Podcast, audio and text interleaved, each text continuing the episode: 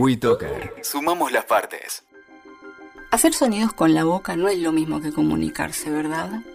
Mucha gente no acaba de entenderlo, creo. ¿O no existe la creencia de que si una persona usa el lenguaje verbal es que está diciendo lo que quieren que diga? Esa creencia es la que hace que los autistas nos encerremos aún más en nosotros mismos. Solo porque algunos de nosotros podemos emitir sonidos o palabras, no quiere decir que lo que hemos dicho sea exactamente lo que queríamos decir. Incluso con preguntas directas de sí o no, cometemos errores. A mí me pasa constantemente que la otra persona entienda mal o malinterprete lo que acabo de decir. Como apenas soy capaz de mantener una conversación, corregir los errores cometidos es algo que queda fuera de mi alcance. Cada vez que sucede acabo odiándome a mí mismo por ser tan inútil. Por favor, no supongan que cada palabra que decimos la decimos porque queremos decirla. Eso dificulta mucho la comunicación entre nosotros. Lo sé. A veces ni siquiera usamos gestos. Pero la verdad es que queremos que entiendan lo que pensamos y sentimos. Y básicamente, mis sentimientos son muy parecidos a los de ustedes. Soy Cintia Fritz y esto es Autismo Real. People are strange when you're a stranger. Faces look ugly when you're alone. Hoy eh, les voy a hablar a, a los primerizos. Me gusta decirle primerizos porque son aquellas personas que recién acaban de salir de un consultorio con la cabeza explotada porque les acaban de decir que su hijo tiene autismo o algo parecido, como por ejemplo TGD.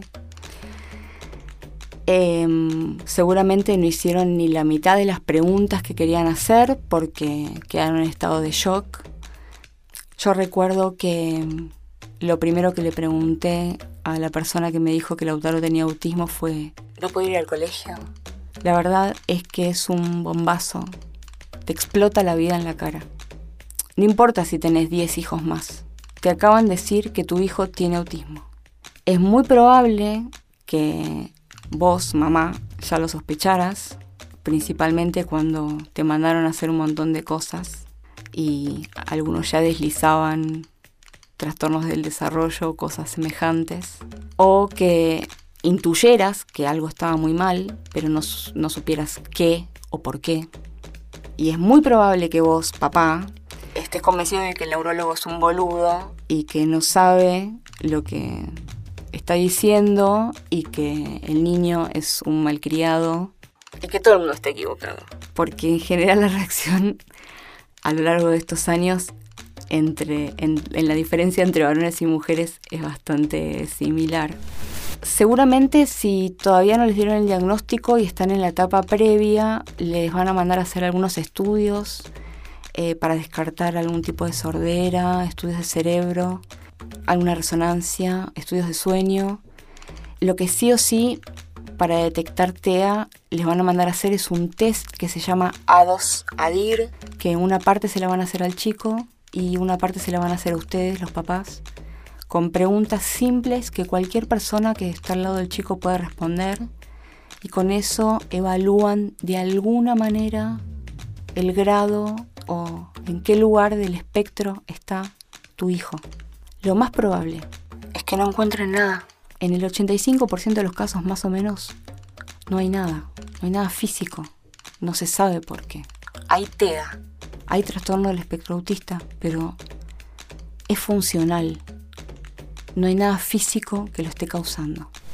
Lautaro tiene cuatro años, casi cinco, y ustedes se deben pensar que yo estoy diciendo todo esto desde un lugar muy lejano, y la verdad es que no, porque la casa de, de una familia en donde vive alguien con autismo está teñida de autismo. De alguna manera siempre digo que todos tenemos un poco de autismo, porque a veces quedamos entrampados en las rutinas, eh, en la falta de flexibilidad, en los problemas, en los desafíos de Lautaro. A veces se transforman en desafíos para nosotros. A veces nos pasa que él crece y nosotros nos quedamos atrás. Yo estuve muy mal durante mucho tiempo. y tuve que pedir ayuda. Pidan ayuda de todo tipo. Hay un montón de gente que se va a acercar, que es gente impensada. Y hay un montón de gente que se va a alejar. Tal vez eh, pierdan amigos, tal vez la familia no sepa qué hacer. Y van a aparecer un montón de manos de lugares desconocidos tal vez que los van a ayudar, les van a hacer una red y yo les sugiero que se acuesten en esa red, agarren toda la ayuda que les ofrecen, desde mirar un rato al chico y ustedes dormir, o llorar, o irse a un bar, al bar de la esquina, a tomar un café y pensar en nada, a emborracharse un poquito. Iba a decir a tener sexo, pero la verdad es que no van a tener ganas de tener sexo. Lo lamento en el alma, pero es así porque mm, ante una situación tan irregular y de tanto dolor y de tanta incertidumbre, la libido se esfuma y lo menos que van a querer es tener sexo. Esa es la verdad. De todas maneras, el principio es un caos, pero el caos no lo dio el diagnóstico. La casa de ustedes ya era un desastre. El diagnóstico lo único que vino a poner es nombre a lo que estaba pasando. El diagnóstico no tiene la culpa, pero sí tiene una gran ventaja. Es una herramienta de trabajo. Van a tener que, a partir del diagnóstico, ponerse a trabajar. A pesar de lo cansados que están, a pesar de que no dan más. Ahora es cuando más van a tener que trabajar, pero van a trabajar orientados hacia un lugar. No van a estar a la bartola. Tienen que formar un equipo terapéutico. Aconsejo que sea un equipo porque todas las partes tienen que estar comunicadas entre sí tienen que ir todos para el mismo lado, tienen que ponerse objetivos, tienen que decir quiero esto, quiero lo otro, o hay que apuntalar esto o, o tal otra cosa, pero no pueden estar dispersos.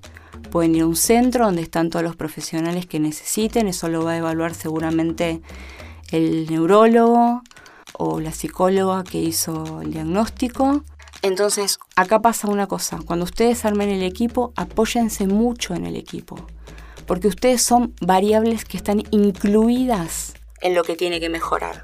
El chico no es el único que tiene que estar contenido.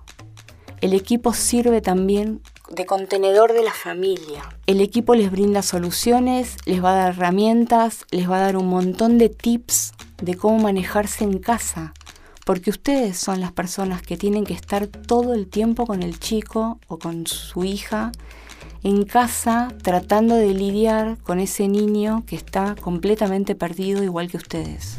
Va a pasar una cosa, esto sí lo sé por experiencia, porque me, me hice torta, literalmente, que fue que yo pensaba que podía sostener todo, y de hecho lo hice durante mucho tiempo, y que el que más necesitaba apoyo era Lautaro. Hasta que colapsé, porque yo me había dejado de lado. Lo único que hacía era llevarlo de un lado para el otro, estar pendiente de él, y colapsé. Me agarró un estrés tremendo, tuve ataques de pánico. No nos damos cuenta que en realidad el más contenido siempre es el chico, porque el chico ya tiene equipo terapéutico, tiene neuróloga, tiene, tiene psicóloga, tiene pediatra, tiene... Y nosotros estamos en bolas. No tenemos a nadie. Tenemos una amiga que nos escucha, pero no es lo mismo. Tienen que buscar ayuda para ustedes, ayuda profesional, alguien que los escuche, alguien que los contenga. Está muy bien hablar con las amigas, pero si no pasan exactamente por lo mismo, nunca van a saber lo que es. Así que les pido por favor que se cuiden eh, y se los digo desde mi corazón y desde el fondo del pozo, digamos. Yo estaba en el fondo del fondo del pozo. Otra cosa que va a pasar es que eh, cuando tengan todo armado y el chico empiece las terapias, van a decir, bueno, listo, ahora vienen los cambios. Bueno, tengo malas noticias. No funciona así. Quiero decir, hay cambios, pero no se ven enseguida. Siempre me acuerdo que mm, la terapista ocupacional de Lautaro me dijo, los cambios primero se ven en terapia, después en la casa y mucho después en el colegio. Y yo pensé, esta que sabe. Bueno, la verdad es que sabía un montón, pero porque los cambios sí se veían en las terapias, pero Lautaro solo funcionaba en las terapias. Después en mi casa era un terremoto maldito y yo no sabía, no sabía qué hacer y todo seguía funcionando mal este, sus rigideces, sus berrinches, sus problemas comunicativos. Eh, yo decía, pero si en la terapia acomoda las cosas por color y lo hace bien, ¿por qué en casa sigue comportándose así? Y porque primero en las terapias, mucho después generalizan el aprendizaje y va a la casa y mucho después lo pueden, lo pueden adaptar al colegio. En ese tiempo en que reciben el diagnóstico les van a decir un montón de cosas.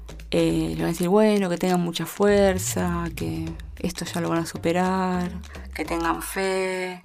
Ocúpense de cosas básicas porque no van a tener demasiada fuerza para hacer demasiado. Acuérdense de comer, traten de dormir, turnense, bañense, tal vez no todos los días, pero a mí me pasa que cuando no tengo energías para bañarme, porque bañarse consume un montón de energía, me lavo así la cara con agua fría, bien fría, varias veces, y eso me reaviva. Pónganse perfume, levanta un montón el ánimo. Compren pelotudeces en, en esos lugares donde venden cositas por dos pesos. Porque están deprimidos. Y van a estar deprimidos durante un montón de tiempo. Y tristes. Y hay una pregunta que yo no les puedo responder, ni me la puedo responder a mí misma, que es, ¿qué va a ser de él cuando crezca? ¿Y qué va a ser de él cuando yo ya no esté? Esa pregunta les va a martillar la cabeza durante todo el tiempo que ustedes se lo permitan. Pero en un momento se tiene que terminar porque es inconducente. Nadie sabe qué va a pasar. Realmente lo único que tenemos es el hoy y las cosas son trabajo de hormiga. De algún modo, deprimidos como anden y sin ganas, van a tener que hacer cosas igual, porque necesitan hacerlas, especialmente por ustedes. Hay una cosa que está muy, muy vapuleada en general y muy poco tenida en cuenta, que, que es la calidad de vida. Nadie piensa en la calidad de vida. Sin embargo, la calidad de vida es lo que nos mantiene vivos, es lo que nos da dignidad, es lo que nos mantiene, lo que nos deja seguir. Búsquense momentos de calidad con ustedes, para ustedes. Y por último, les digo que lloren mucho, lloren todo lo que tengan ganas de llorar, grítense, mándense a la mierda, échense la culpa, hagan lo que quieran, pero perdónense, aunque sea de mentirita, aunque sea entre paréntesis. Pídanse perdón. Se vienen tiempos muy, muy, muy difíciles. Y yo necesito que los encuentre unidos. Soy Cynthia Fritz y esto fue Autismo Real. People are strange when you're a stranger. Faces look ugly when you're alone. WeToker. Sumamos las partes.